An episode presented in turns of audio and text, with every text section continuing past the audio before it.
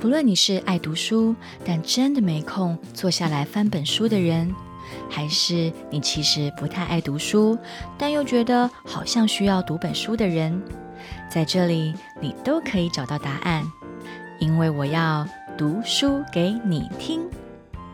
你不用翻开书本，你只要用听的，就能和我一起游历在书中的世界。从今天开始，让 Sana 陪你读本书吧。儿少标杆一月四号，令人赞叹的上帝。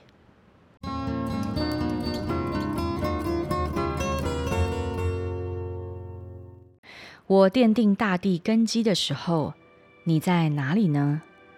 海水冲出如婴孩出母胎，那时谁用门把海水关闭呢？是我以云彩当做海的衣服。以幽暗当作包裹海的布。约伯记三十八章四到九节。什么是你所见过或读过最令人惊奇的东西？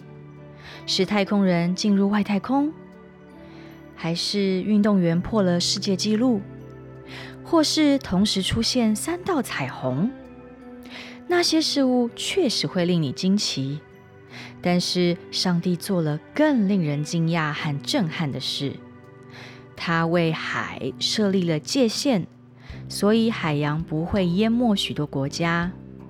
他还设立了天空环绕地球，又造了地心引力，让我们能站在地上，不会飞到外太空去。上帝叫太阳在早晨升起，我们才看得见，能工作和游玩。同时，他让太阳在夜晚落下，叫我们能睡觉和休息。诗篇一百零四篇描述了一些超乎我们想象的上帝创造世界的手法。当你略读到一些上帝那可畏、巨大、壮观的能力，可能会认为很难理解。就算是你复杂的大脑，拥有上百亿条神经和九万六千公里长的血管，也是他奇妙的作为之一哦。上帝是无法抵挡、无与伦比和无可匹敌的，他配得你的赞美。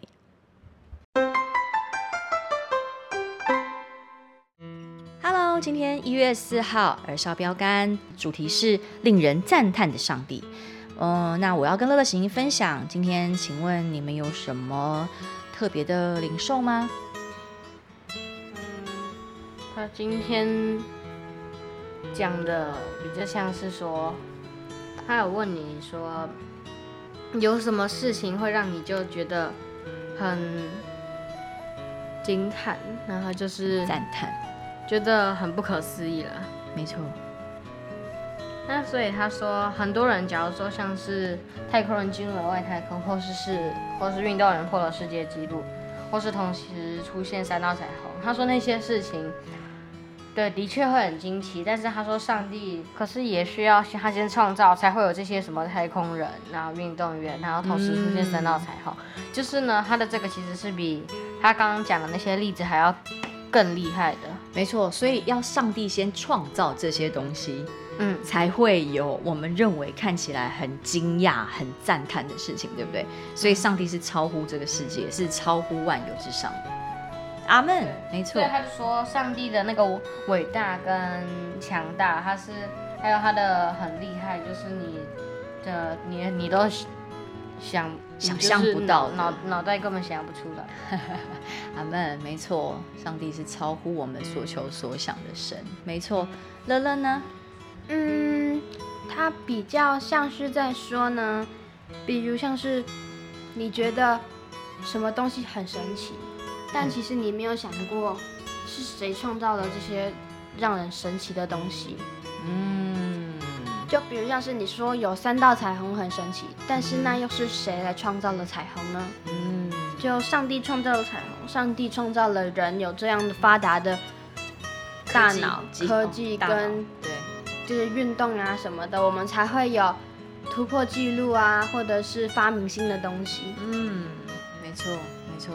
所以你今天的领受也跟行星蛮类似的，就是我们一般认为大自然眼中所看到的，或者是发生在我们周围身边所看到一些让人惊奇的事情，哇，好赞叹哦！可是我们其实仔细想想，哎，但是发生这些事情，到底这些的事物是上帝创造，所以光是先创造这些东西。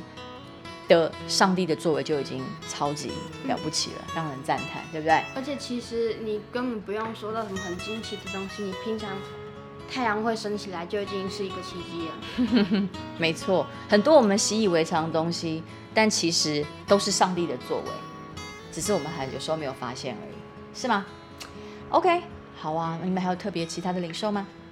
没有了，没有。好，那我们今天就这样喽。那我们要来祷告喽。今天是醒星带我们祷告。好，亲爱的天父，你令人敬畏和惊奇。